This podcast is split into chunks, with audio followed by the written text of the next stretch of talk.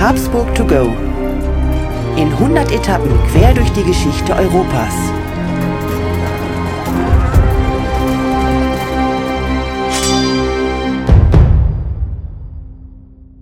Hallo und herzlich willkommen bei Habsburg to go, der etwas andere geschichtliche Reisebericht. Wir reisen in 100 Etappen auf den Spuren der Habsburger und wir, das sind Thomas Krug und mein Name ist Markus Knapp.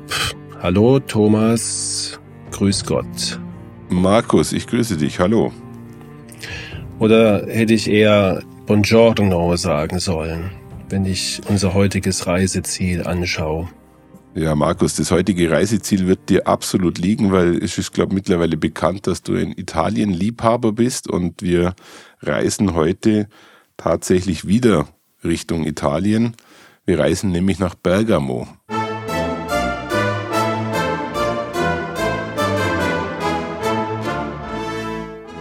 Ja, das ist ein äh, super interessantes Reiseziel. Warst du schon mal da, Thomas?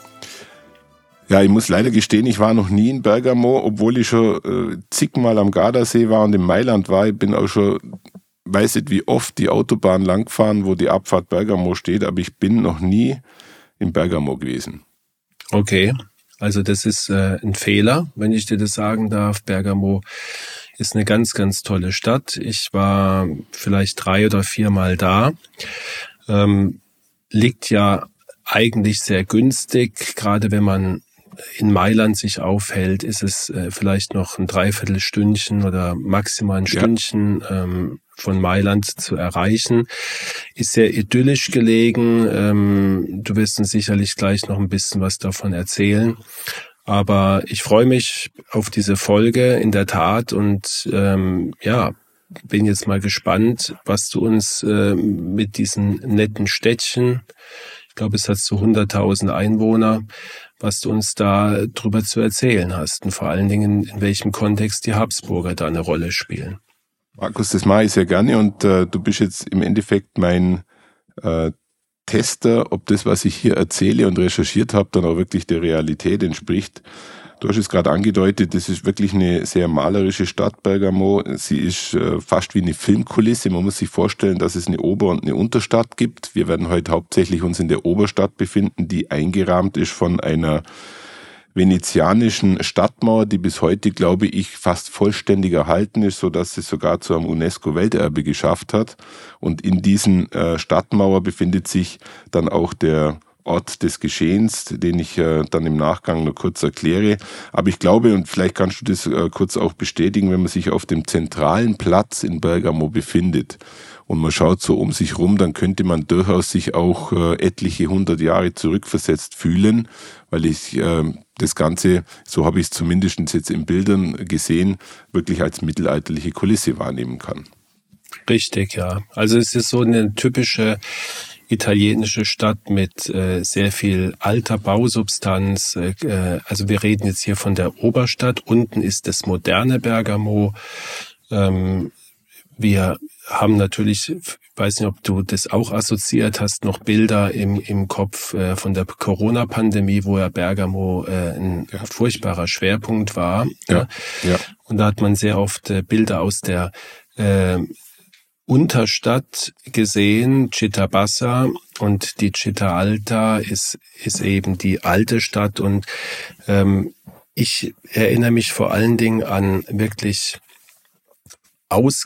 ausgeprägte feste Stadtmauern und man fährt da so hoch und kann dann auf, auf so Balustraden auf dieser Stadtmauer zum Teil äh, oder Anlagen, die die umrahmen, kann man da wirklich in diese Po-Ebene äh, kilometerweit hineinschauen und die Stadt als solches ist geprägt von, von Palästen, äh, alten Häusern, Plätzen, äh, mit Cafés, mit Bars und so. Also es ist wirklich, wirklich eine ganz, ganz tolle, idyllische Stadt.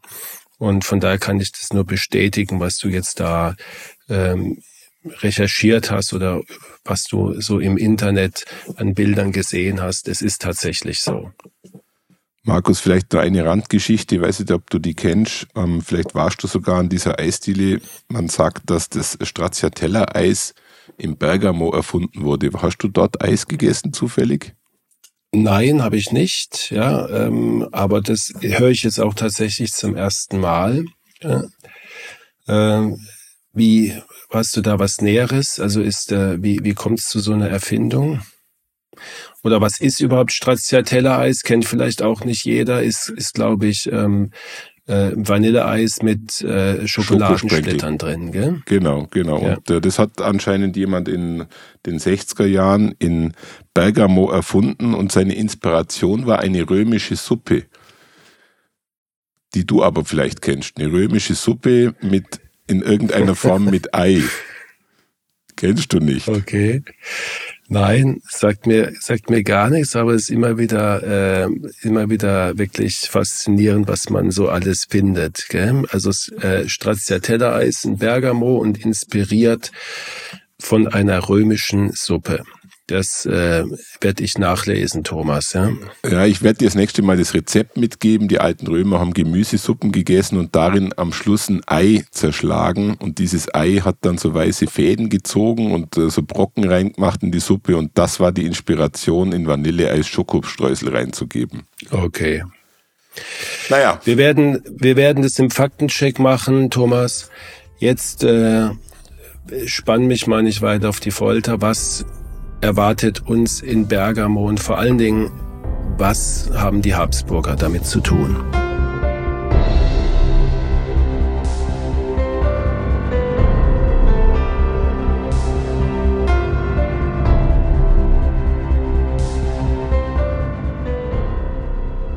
Ja, Markus, das wird jetzt ein bisschen eine, eine äh, längere Herleitung und ich fange jetzt einfach mal ganz platt damit an. In der Oberstadt bist du vielleicht zufällig in, mitten in der Altstadt an einem alten Palais vorbeigelaufen, was zur damaligen Zeit, wir befinden uns im ähm, 16., 17. Jahrhundert, der Familie Turn und Taxis gehört hat. Mhm die dir bestimmt auch was sagen. Ton und Taxis verbindet man ja eigentlich mit Regensburg, ist was tief bayerisches, aber wir befinden uns jetzt in Italien und müssen feststellen, dass Ton und Taxis in seinem Ursprung eigentlich im Bergamo unter anderem seine Wurzeln hat, die dann später zu diesem ja durchaus erfolgreichen Adelsgeschlecht geworden sind. Ja, habe ich auf alle Fälle schon mal gehört. Ähm, und ähm, mir fehlt allerdings der absolut der Kontext bisher und deswegen freue ich mich darauf, äh, was diese Familie, die ja keine Habsburger sind, offensichtlich ähm, mit den Habsburgern zu tun hatten in dieser Zeit. Markus, ich spanne dich noch etwas auf die äh, Folter. Und ähm, wir machen jetzt mal so ein bisschen Promi-Talk miteinander. Ich weiß, dass du sehr gerne dich mit äh, der aktuellen Prominenz beschäftigst und auch gern die Geschichtchen dir anhörst und äh, auch, glaube im Fernsehen die ein oder andere Sendung verfolgst, wenn es darum geht, was machen die Schönen und Reichen in dieser Welt. Und deshalb kennst du bestimmt die Gloria von Turn und Taxis und kennst auch ja. so ihre Geschichten. Ich bin überzeugt davon. Danke für diese ironische Einlage von dir. Gell? Du weißt genau, ähm, wie, wie gerne ich mich mit, mit Promi-Talk auseinandersetze, ja. Aber selbst jemanden wie, wie mir ist nicht entgangen, dass es da in dieser, in dieser Familie äh, eine ziemlich verrückte Nudel gibt, würde ich jetzt mal ganz salopp sagen, oder? Ja, ich glaube, das kann man so sagen. Die Gloria von Turn und Taxis ist ja aktuell wirklich das Gesicht dieser Adelsfamilie und äh, hat natürlich in jungen Jahren einen alten Thronfolger geheiratet, ist als äh, Punk-Prinzessin aufgetreten, hatte ähm, durchaus auch den äh, den Ruf, eine, eine Geldverschwenderin zu sein. Sie hat den Beititel der Schleudergloria gehabt. Dann war sie auch als Instagram-Gräfin aktuell unterwegs. Wer sich dafür interessiert, kann einfach mal den ein oder anderen Post anschauen. Und last but not least sagt man noch von ihr, sie sei die Telefongräfin, weil sie so viel und in übermäßigem Maß mit äh, den verschiedensten Menschen stundenlang telefoniert. Man fragt sich, wann macht die Frau das Geschäft, weil sie vertritt ja tatsächlich auch ein Großunternehmen, aber da wird äh, sicherlich auch vieles eher ähm, im Mysterium unterwegs sein und sicherlich immer der Wahrheit entsprechen. Ja, also ich glaube, dieses Gesicht und diese äh, Frau kennt fast jeder in irgendeiner Hinsicht. Ja. Ähm, wenn wir schon bei dem Namen sind, darf ich vielleicht noch mein Favorite aus der Familie erwähnen. Das ist Sehr Fritz von Turn und Taxis. Sagt, sagt er dir auch was? Nein, lass hören. Was hat der Fritz gemacht? Das ist ein Sport, ein Sportmoderator, eine Legende für alle, die Fußballfans sind, äh, hat äh, Fritz von Turn und Taxis jahrelang über die Sportschau und später auch über Bezahlsender Fußballspiele kommentiert in einer Art und Weise, die einzigartig sind. Und ich oute mich hier. Ich bin absoluter Fritz von Turn und Taxis Fan und sollte er zufälligerweise diese Folge hören, wovon wir natürlich ausgehen, Thomas, ja. dann äh, grüßen wir ihn herzlich. Das mal nur nebenbei. Ich sehe schon, ich sehe schon, wir sprechen hier über eine Dynastie, die könnte unsere nächste Podcast-Folge sein, wenn wir die Habsburger abgearbeitet haben, in 100 Etappen mit Turn und Taxis durch Europa.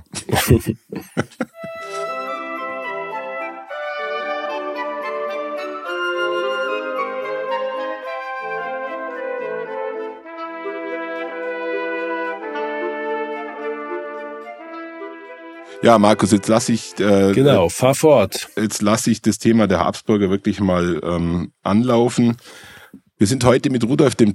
wieder mal unterwegs. Den hatten wir schon in der Folge Nummer 8 äh, in dem Thema Silicon Valley in Prag und äh, ist ja durchaus aber sehr ja, interessante äh, Persönlichkeit seiner Zeit gewesen.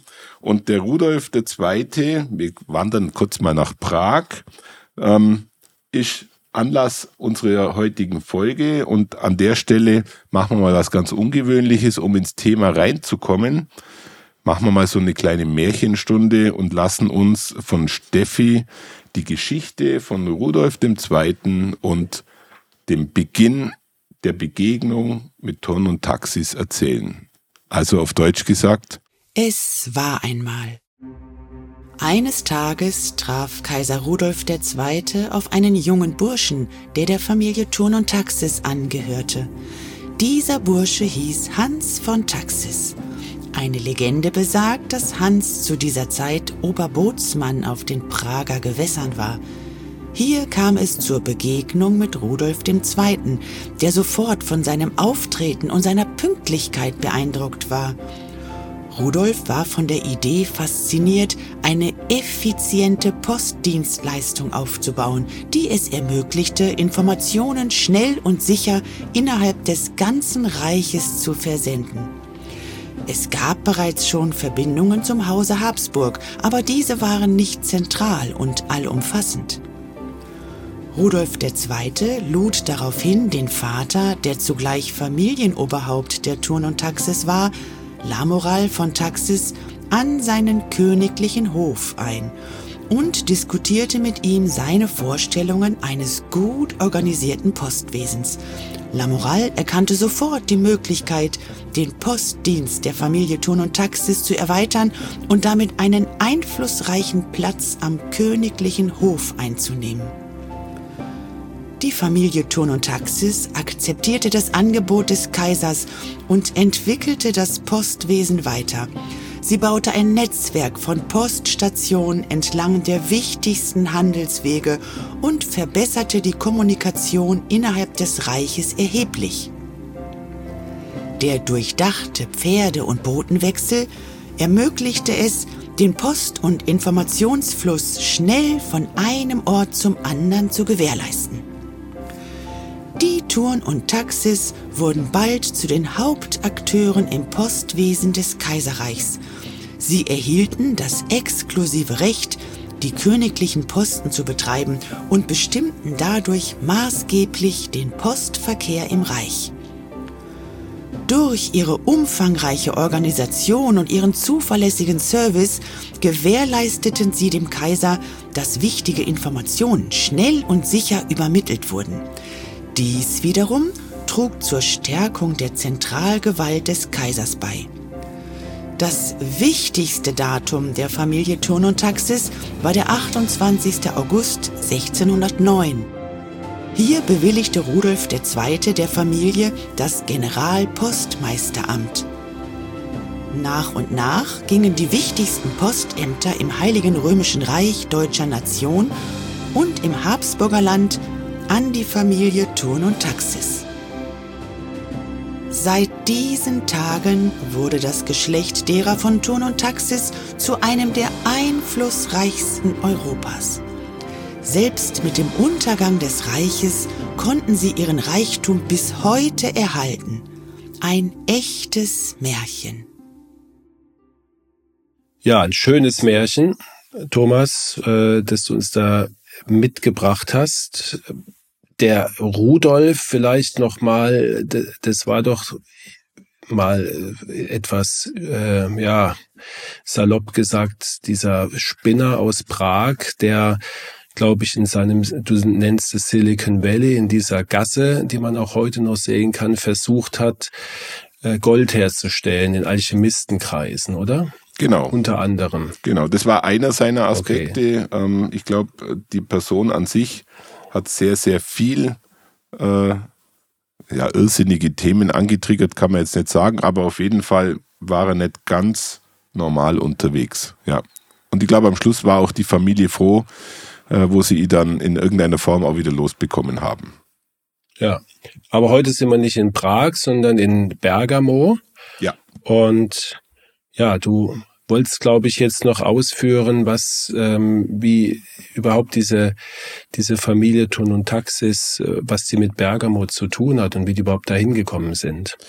Genau, das mache ich äh, jetzt gleich im Anschluss und äh, wir haben ja noch gar nicht festgelegt, wer unser Protagonist heute ist unser Protagonist ist äh, der Lamoral von Taxis. Das ist der damalige ähm, Familie, das, das damalige Familienoberhaupt und die Familie lebte, wie wir es gerade vorher auch schon kurz angedeutet haben, in Bergamo, hatte dort auch schon eine Poststelle. Also man muss dazu sagen, dass die Familie äh, Turn und Taxis auch schon vor der Begegnung mit Rudolf II. über dieses äh, damalige Europa verteilt Postdienste angeboten hat. Die waren da sehr, sehr ähm, effektiv unterwegs. Und der Zufall, den wir jetzt gerade vorher in der kleinen Geschichte gehört haben, war aber tatsächlich der Schlüsselmoment oder der Scheideweg dieser Familie, die in Italien, sprich Bergamo, ansässig war und danach im Endeffekt ja äh, mit einem Turbobeschleuniger am Schluss ihres äh, Schaffens die größte Post Europas wurden zur damaligen Zeit immerhin bis Mitte des äh, 19. Jahrhunderts. Und ich glaube, das äh, lohnt sich einfach nochmal ein bisschen miteinander zu besprechen und es lohnt sich, glaube ich, auch kurz mal ein bisschen einen Lebenslauf zu dem La Moral von Taxis zu bekommen, den uns jetzt nicht in Märchenform, sondern in klassischer Form die Steffi zum Besten geben kann. La Moral von Taxis aus der Familie Thurn und Taxis wurde 1557 in Belgien, vermutlich in Brüssel, geboren. Im Jahr 1609 erhielt er von Kaiser Rudolf II. das Postrecht und wurde Generalpostmeister der Turn- und Taxispost. Lamoral von Taxis leitete die Postorganisation über 14 Jahre lang bis zu seinem Tod im Jahr 1624.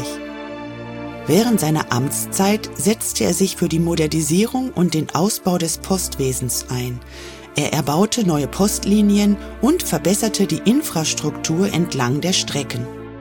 Zudem trug er zur Verbreitung der Turn- und Taxispost im internationalen Postverkehr bei und pflegte gute Beziehungen zu anderen Adelshäusern und Herrschern. Sein Engagement und seine Innovationen trugen dazu bei, dass die Familie Turn und Taxis zu einer der bedeutendsten Postorganisationen in Europa wurde. Lamoral von Taxis hinterließ ein bedeutendes Erbe im Postwesen und wird als einer der herausragenden Generalpostmeister seiner Zeit angesehen. Einen Monat vor seinem Tod wurde Lamoral am 8. Juni 1624 mitsamt seinen Erben in den Reichsgrafenstand erhoben. Am 17. August 1624 übertrug Kaiser Ferdinand II. das Reichspostlehen auf Lamorals Sohn Leonhard II. von Taxis. Die Erhebung in den Reichsgrafenstand war die Eintrittskarte in den Hochadel. Als Reichsgraf konnte er an den Reichstagen teilnehmen oder aber auch ins Reichsgericht eintreten – Damit war dieser Titel eine besondere Auszeichnung und zugleich das Trittbrett für die weitere Entwicklung der Turn und Taxis. Thomas, ähm, ich frage mich die ganze Zeit, ja, ist, ist die Post jetzt eher erfunden worden oder wurde die von Ton und Taxis perfektioniert? Und falls ja, muss man ja sagen, das war ja dann schon revolutionär, eigentlich so vergleichbar wie, dass man heute irgendwelche Kurznachrichtendienste oder sowas erfunden hat, wo die Kommunikation, kann man ja wirklich sagen, revolutioniert wurde, oder? Also Markus, du siehst es genau richtig. Die äh, Ton und Taxis haben im Endeffekt den Postdienst professionalisiert und haben damit auch mit Unterstützung und mit der Initialzündung von Rudolf II. ja eine, ein Medienkonglomerat erschaffen, in dem die Informationshoheit dann natürlich zum einen bei den Habsburgern und zum anderen bei den Ton und Taxis lag. Und wir glaube, wir wissen in der heutigen Zeit genau, was es bedeutet, wenn jemand die Hoheit über Informationen hat, egal ob man jetzt äh, äh die die Social-Media-Kanäle wie Twitter oder heute besser gesagt X oder auch äh, andere Social-Media-Kanäle sieht, Instagram und so weiter, wer diese besitzt, hat eine unheimliche Macht über in heutiger Zeit äh, Werbeeinnahmen und aber auch über die Art und Weise, wie Informationen nach außen getragen werden. So ging es natürlich damals auch äh, bei den Habsburgern. Man kann sich vorstellen, dass die Ton und Taxis in der engen Verbindung mit den Habsburgern natürlich auch die Informationshoheit in reinst Form an die Habsburger weitergegeben hat. Und man weiß heute, dass ähm, sehr viele Kopien von wichtigen äh, Botschaften eigentlich mehr oder weniger den ähm, Habsburgern vorlagen, um einen gewissen Informationsvorteil zu haben, in Klammer Spionage mehr oder weniger.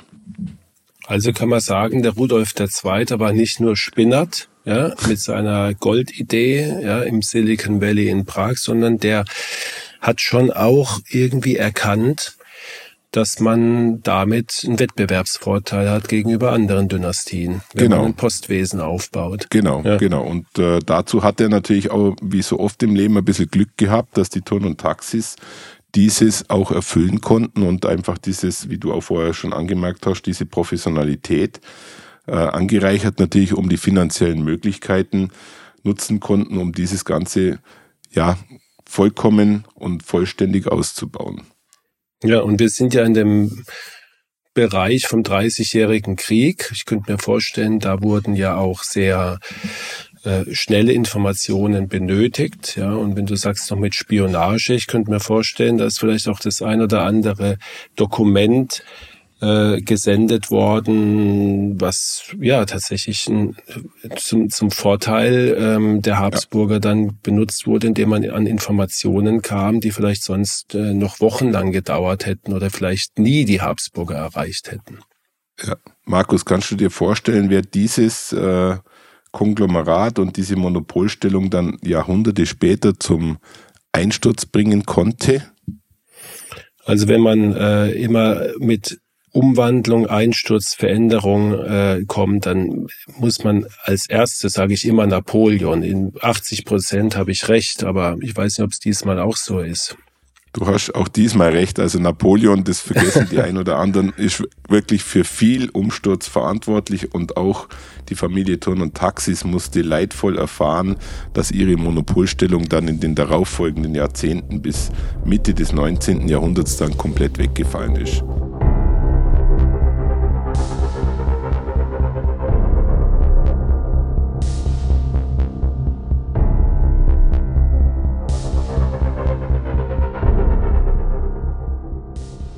Ja, ich glaube, das zeigt, dass die Habsburger und in dem Fall Auton und Taxis wirklich eine, eine, Innovationskraft freigesetzt haben. Und für mich äh, ist es auch wiederum beruhigend zu sehen, dass die Habsburger schon wussten, wie man Staat und ein Staatswesen voranbringt. Sie haben an der Stelle sicherlich eine, eine wichtige Zukunftsentscheidung getroffen, die ähm, auch mitunter dafür verantwortlich war, dass diese Dynastie so lange überleben konnte. Und ich möchte an der Stelle einfach mal in dieses ähm, Jahrhundert einsteigen und mal so eine Randgeschichte äh, erzählen aus einer ganz anderen Region.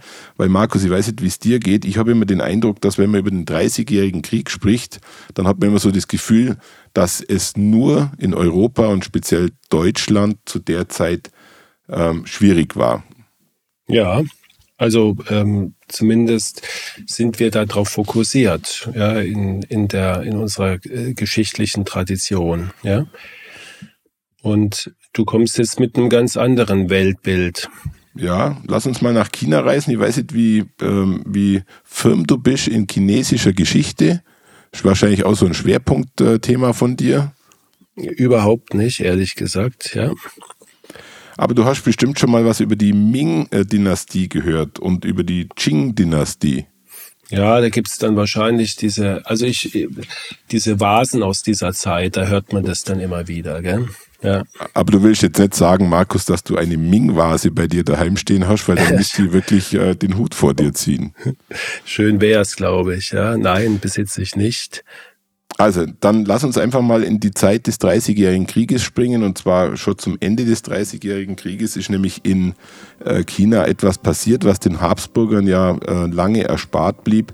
Dort hat eine Dynastie, in dem Fall die Ming-Dynastie, kann man auch sagen, die Habsburger des Ostens, haben sehr, sehr hart erfahren müssen, was es heißt, äh, ja, als Dynastie zu verlieren.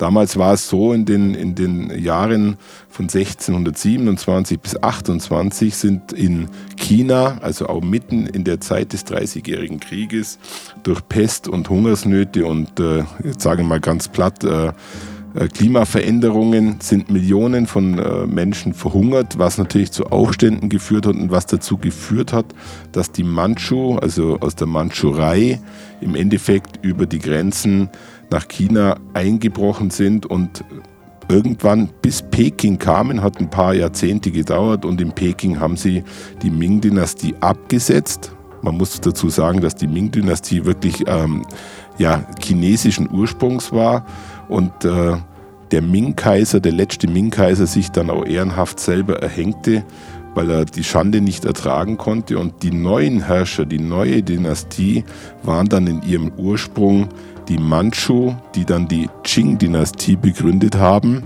Und um äh, diese Qing-Dynastie muss man sich äh, dann keine Sorgen mehr bis in die Neuzeit machen. Die sind erst äh, im Endeffekt eigentlich mit äh, dem Ersten Weltkrieg dann mehr oder weniger ähnlich wie die Habsburger dann wieder zugrunde gegangen.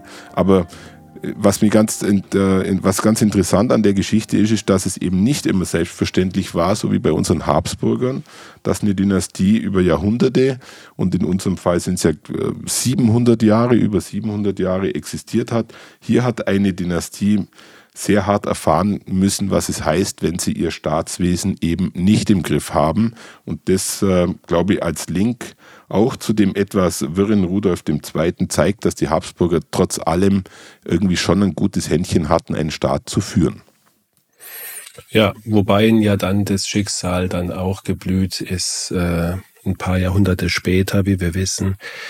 Und äh, ja, Thomas, vielen Dank für diesen Ausflug äh, in eine ganz andere Welt, ja, äh, zur gleichen Zeit. Ja, und es ist vollkommen richtig, dass man natürlich hier bei uns in unseren Breiten immer die europäische Geschichte, später vielleicht auch die amerikanische Geschichte, aber die fernöstliche Geschichte, die ist äh, uns eigentlich nur sehr selten geläufig und deswegen vielen Dank dafür. Kehren wir vielleicht in unser beschauliches italienisches Städtchen zurück nach Bergamo. Ähm, kann man ja sagen, das ist jetzt ja eigentlich dann die Keimzelle des Postsystems schlechthin mit allem, was wir heute haben, mit äh, Paketen, Briefen, Wertsendungen, Einschreiben, später dann Telefon hat sich ja auch daraus entwickelt. Ja, das alles ging tatsächlich von Bergamo aus. Ja, das ging in der Form von Bergamo aus und äh, Markus, du siehst auf dem Skript die Straße und wie äh, dieses Haus heißt. Da ich nicht so richtig gut in Italienisch bin, vielleicht kannst du mal ganz kurz äh, in Perfektion in der Altstadt den, äh, die Straße und äh, das Namen, den Namen des Gebäudes kurz zum Besten geben. Mache ich gerne. Das ist die Via Pignolo Nummer 53 und die wird oft als Casa dei Corrieri, ja, also die Haus der Kuriere kann man es übersetzen, bezeichnet. Genau, genau. Und äh, man sieht heute noch tatsächlich die ursprüngliche Form, äh, wie das damals bei den Postdiensten abgelaufen ist. Ich weiß nicht, wie weit du in der damaligen Postlogik drin warst. Das Ganze war von Pferdestellen geprägt und Markus, kannst du dir vorstellen, als Postkurier bist du ja dann äh, in dem Fall von Prag nach Bergamo nicht äh, wie wir heute vielleicht in einem Tag mit dem Auto gefahren, sondern du bist mehrtägig mit Pferden unterwegs gewesen und äh, bist dann an den Poststationen, hast du dein Pferd abgegeben, wie bei, einer Autovermietung und bist auf ein neues Pferd, auf ein frisches draufgesessen und weitergeritten. Für mich als Reitleihe stelle mir das schon ziemlich schwierig vor, erst ständig mit fremden Pferden rumzureiten. Aber scheinbar war das damals sowas von Gang und Gäbe, dass du Pferde gewechselt hast, wie heute äh, in der Autovermietung in unterschiedliche Autos reinsitzt. Kannst du dir das auch vorstellen? ja. Also ich, ich kann mir zumindest das damals äh, gut vorstellen, dass man einfach ja das Pferd gewechselt hat ähm, und ja, wahrscheinlich hat man jetzt da keine großen, oder muss es ja so gewesen sein, dass man nicht jetzt gerade große Unterschiede gemacht hat zwischen den Pferden, ja. sondern man hat eins abgestellt, das war vielleicht lahm und das andere war dann auf einmal ein ganz schnelles, gell? und es war wahrscheinlich Zufall, oder konnte man sich das aussuchen, keine Ahnung. Ne? Ich glaube, ich glaube, da darf man sich gar nichts aussuchen. Ich erinnere mich noch an die, an die Reitstunden meiner Tochter und wie schwierig das war, äh, Reiterin und Pferd zusammenzubringen. Also damals war das schon eine sehr ähm, gewöhnliche Geschichte, einfach auf dem Pferd drauf zu sitzen, was so smart drauf war, dass man einfach weiterreiten konnte. Ja. Und die Männer, die das gemacht haben, die müssten ja auch äh, sehr fit gewesen sein. Stell mir ja. das jetzt auch nicht so wahnsinnig einfach vor, so tagelang im Sattel zu sitzen. Gibt übrigens eine ganz äh, gute literarische Hommage an so einen Kurier. Ich weiß ob du das kennst. Ich habe früher viel Jules Verne gelesen, der Kurier des Zaren. Das nur nebenbei äh, beschreibt es, glaube ich, ganz gut, auch wenn es jetzt mit unseren Habsburger nichts zu tun hat, aber ähm, das waren ja schon einfach sicherlich auch so Abenteurer, die Männer, die, die das gemacht genau. haben und, und mussten, wie gesagt, äh, viel leisten. An der, an dem äh, Ort, an dem sich die Poststation befindet, ist tatsächlich schon seit äh, 1290 eine Poststation ähm, existent gewesen, weil natürlich die Verkehrsknotenpunkte von Nord nach Süd und von Ost nach West an der Stelle damals schon hervorragend waren. Man muss aber fairerweise sagen, dass Bergamo diese Bedeutung dann in späterer Zeit verloren hat. Die Habsburger äh, mit Ton und Taxis den Schwerpunkt nach Frankfurt am Main gelegt haben. Das war dann im Endeffekt der Knotenpunkt, der denen wichtig war. Wir wissen, dass es auch mit der den Niederlande, Belgien, Spanisch, Niederlande zu tun hatte, die natürlich in der Zeit sehr wichtig waren. Und äh, es hat sich dann auch im 16. Jahrhundert irgendwann eigentlich der heutige Stammsitz der Turn und Taxis in Regensburg entwickelt. Und ich glaube, jeder, der schon mal in Regensburg war, wird bestätigen, dass die Liegenschaften der Familie Turn und Taxis wirklich sehenswert sind. Ja, und auch gigantisch im Ausmaß. Gell?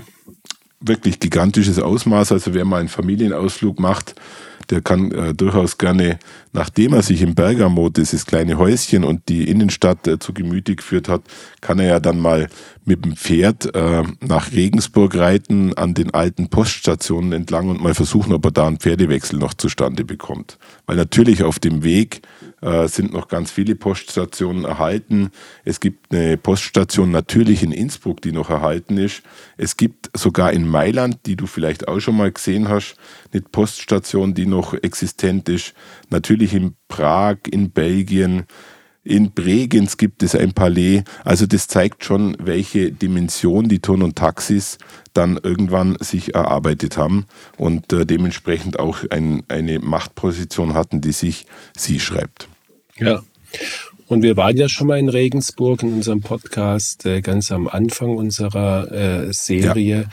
Und wieder mal äh, kann man sagen, wir kehren immer wieder entweder zu Personen oder zu Orten zurück, aber diesmal in einem ganz anderen Kontext. Und jetzt haben wir eigentlich schon zwei äh, ja, bedeutende Habsburger Aspekte, die uns mit Regensburg verbinden.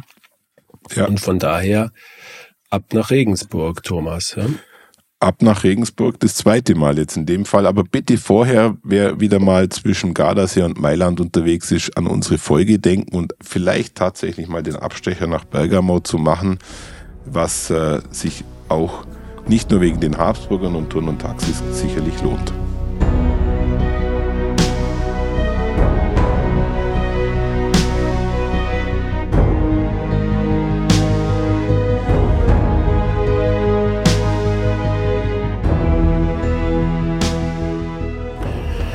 Thomas, du hast uns äh, wie immer zum Schluss noch die eine oder andere Anekdote mitgebracht. Ähm, ja.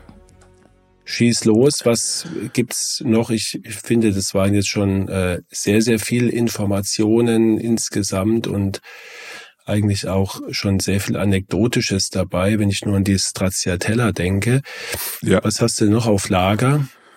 Also ich, ich hätte noch ganz viele Anekdoten, aber ich würde mich heute auf zwei reduzieren, damit es nicht zu lange wird. Ähm, zum einen muss ich gestehen, äh, ich war in meiner Jugend Briefmarkensammler. Darf man das heute überhaupt nur sagen? Oder ist man da schon gleich abgestempelt, so wie wenn man Platten sammelt äh, oder irgend sowas? Ähm, also ich bin tatsächlich Briefmarkensammler gewesen, habe heute noch, äh, ich weiß nicht, zig Alben mit alten Briefmarken umeinander liegen. Ähm, hast du auch Briefmarken gesammelt? Nein, ich habe nie Briefmarken gesammelt. Das war tatsächlich äh, bei uns verpönt und, und eher in diesem Nerd-Kontext zu sehen. Und wir haben eigentlich immer Witze darüber gemacht, wenn äh, ein Junge zu einem Mädchen gesagt hat, ich möchte dir mal meine Briefmarkensammlung zeigen. Den Spruch kennst du auch, oder Thomas? Ja, ich habe ich hab den aber nie gezogen, muss ich zu meiner Ehrenrettung sagen. Aber vielleicht ähm, äh, zu dem Thema Briefmarken. Ja, das ist ja nicht äh, selbstverständlich gewesen, dass das ähm, irgendwie von Anfang an funktioniert hat. Und auch dort haben die Turn und Taxis mit den Habsburgern durchaus eine entscheidende Rolle gespielt. Ähm, ich habe dir da ein Foto mit dazugelegt. Es gab im Endeffekt ähm, erste Briefmarken 1840 in, auf, dem, auf dem Festland, europäischen Festland, was über die Turn und Taxis verbreitet wurden. Und ähm, Dazu muss man sagen, dass es natürlich die erste Briefmarke eben nicht ähm, auf dem Festland gab, sondern es gab die Two Penny Blue. Wer das nachgucken will, mal, das ist in Großbritannien gewesen. Und trotzdem muss man einfach feststellen, dass Turn und Taxis auch dort eine entscheidende Rolle gespielt hat, was das Thema der Briefmarken angeht. Wir sind heute, äh, nehmen ja Briefmarken gar nicht mehr richtig wahr, weil das Ganze elektronisch stattfindet. Ich weiß gar nicht, ob du jemals äh, eine Briefmarke mit der Zunge abgeschleckt und irgendwo hingeklebt hast. Das ist ja heute alles nicht mehr so üblich. Ähm, man kennt das eigentlich nicht mehr so, wie es ursprünglich entstanden ist. Aber immerhin hat sich die, die Briefmarke über Jahrhunderte gehalten, was ja, ja. schon mal erstaunlich ist. Ja? Und in einer gewissen Form gibt es ja heute immer noch in dieser Art und Weise, weil man muss äh, einfach feststellen, dass vor der Einführung der Briefmarke jedes Postgut individuell einen Preis versehen bekommen hat, abhängig des Aufwandes. Und mit der Einführung der Briefmarke wurde eigentlich dann dieser Prozess auch so smart, dass man das Ganze relativ einfach auch wirtschaftlich abwickeln konnte. Und eine kleine Anekdote hätte ich noch, die ist tatsächlich auch schon fast wieder äh, filmreif. Die könnte man als Plot für einen Film äh, verwenden. Im 16. Jahrhundert gibt es diese kuriose Geschichte, dass ein junger Erbe der Familie Turn und Taxis, der äh, unerwünscht war, irgendwann mal in eine Postkutsche gesetzt wurde und auf eine Reise geschickt wurde, von der er niemals wieder zurückkam. Er verschwand spurlos und bis heute gibt es über sein Schicksal keine Klarheit. Also finde ich jetzt auch nicht ganz unspannend. Also, weiß nicht, wie du das siehst. Erbe Kutsche, Kutsche verschwindet, Erbe nicht mehr da. Passt irgendwie zu so heutigen ja. Netflix-Serien. Absolut, sehr mysteriös auf alle Fälle, ja. Also, ähm, und man weiß da, die ist nie wieder aufgetaucht, kann man sagen. Ne? Also nach meiner Recherche ist das Ding äh, nicht geklärt worden bis heute. Wir könnten ja die Gloria von Turn und Taxis mal anschreiben, ob sie uns dazu irgendwie eine Info hätte. Das wollte ich gerade überhaupt sagen. Kannst du uns noch kurz was sagen? Wie steht die Familie Ton und Taxis heute da? Also ich, ist ja fast so, als ob wir hier einen Ton und Taxis Podcast machen. Die Habsburger, ich hoffe, sie sind nicht eifersüchtig, dass wir heute eigentlich äh, sehr viel über eine andere Familie sprechen, aber warum nicht? Wie steht die heute da? Ist denn die, ähm, haben die noch was, irgendwas mit, mit Postinformationswesen zu tun? Also es sind ja offensichtlich noch sehr wohlhabend und äh, sehr auch zum Teil zumindest präsent. Äh, Hast du Informationen? Ja, Ton und Taxis äh, steht heute tatsächlich als sehr wohlhabende Familie da hat aber mit den Postdiensten schon seit äh, Mitte des 19. Jahrhunderts nichts mehr zu tun. Man kann einfach sagen, sie sind Verwalter ihrer Liegenschaften und äh, sie sind mitunter der größte Privatwaldbesitzer in Deutschland mit äh, 20.000 Hektar Waldfläche. Und ich glaube, selbst für den ein oder anderen Ton und Taxis ist es unübersehbar, wie viele Liegenschaften sie besitzen. Also man kann mit äh, gutem Gewissen sagen, denen geht es, glaube ich, nicht schlecht. Inklusive Brauereien, die sie besitzen. Thomas, ich glaube, wir kommen zum Ende unserer ja. Folge heute.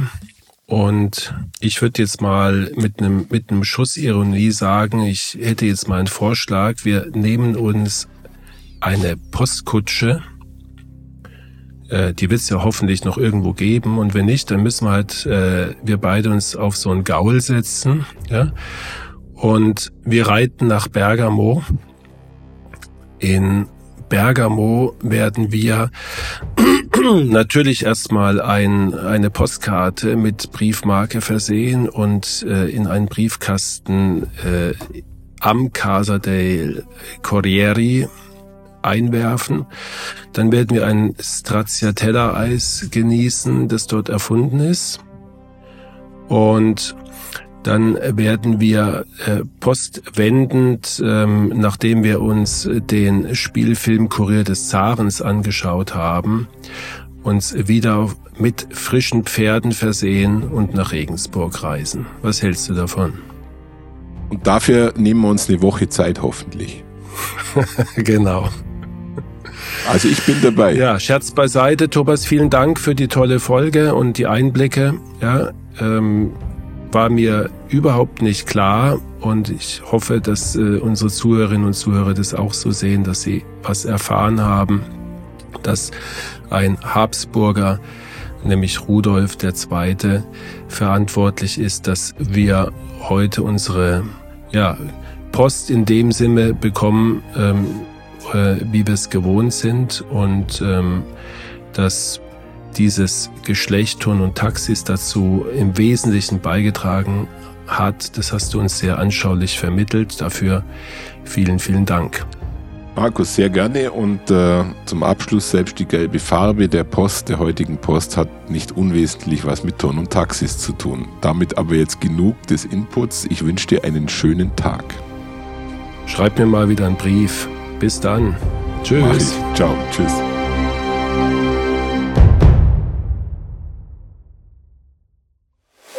Eine Produktion der Sounds GBR. Krug und Hacking. Bearbeitung und Musik Tim Hacking.